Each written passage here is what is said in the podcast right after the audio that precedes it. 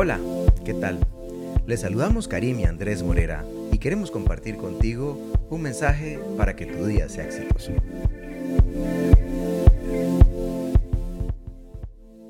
Y es por eso que precisamente el Salmo 91, 9 y 10 dice así. Ya que has puesto al Señor por tu refugio, al Altísimo por tu protección, ningún mal habrá de sobrevenirte, ninguna calamidad llegará a tu hogar. En la actualidad vemos un número inmenso de refugiados de diversos países del mundo en busca de un nuevo hogar. Huyen de la guerra, del hambre, de las amenazas de grupos terroristas o de situaciones extremas bajo gobiernos dictatoriales. Felizmente, el dolor de no tener dónde establecerse se sana gracias a la acogida, a la esperanza que encuentran en algunos países cuando logran encontrar refugio. Nuestro Dios también es así. Él es nuestro refugio y fortaleza.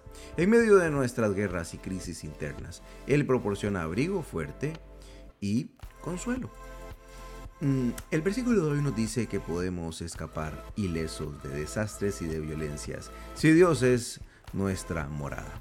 Pero aunque enfrentemos el sufrimiento en esta vida, tenemos la plena convicción de que convicción de que nuestro refugio más anhelado está en la eternidad.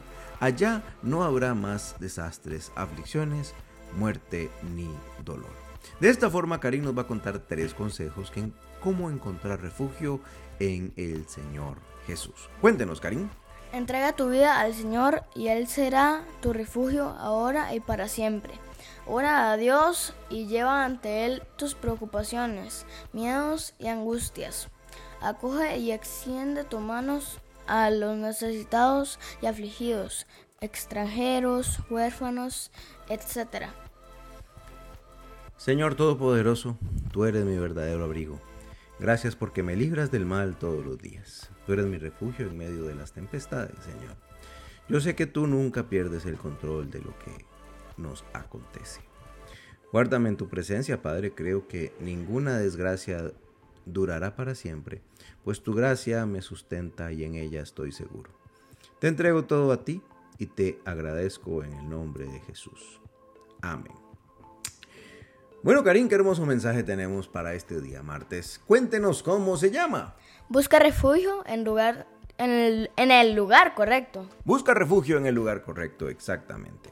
Te invitamos a compartirlo. Como siempre, le damos gracias a su Biblia y nos escuchamos y te invitamos a escucharnos en el futuro. Chao. Chao, chao.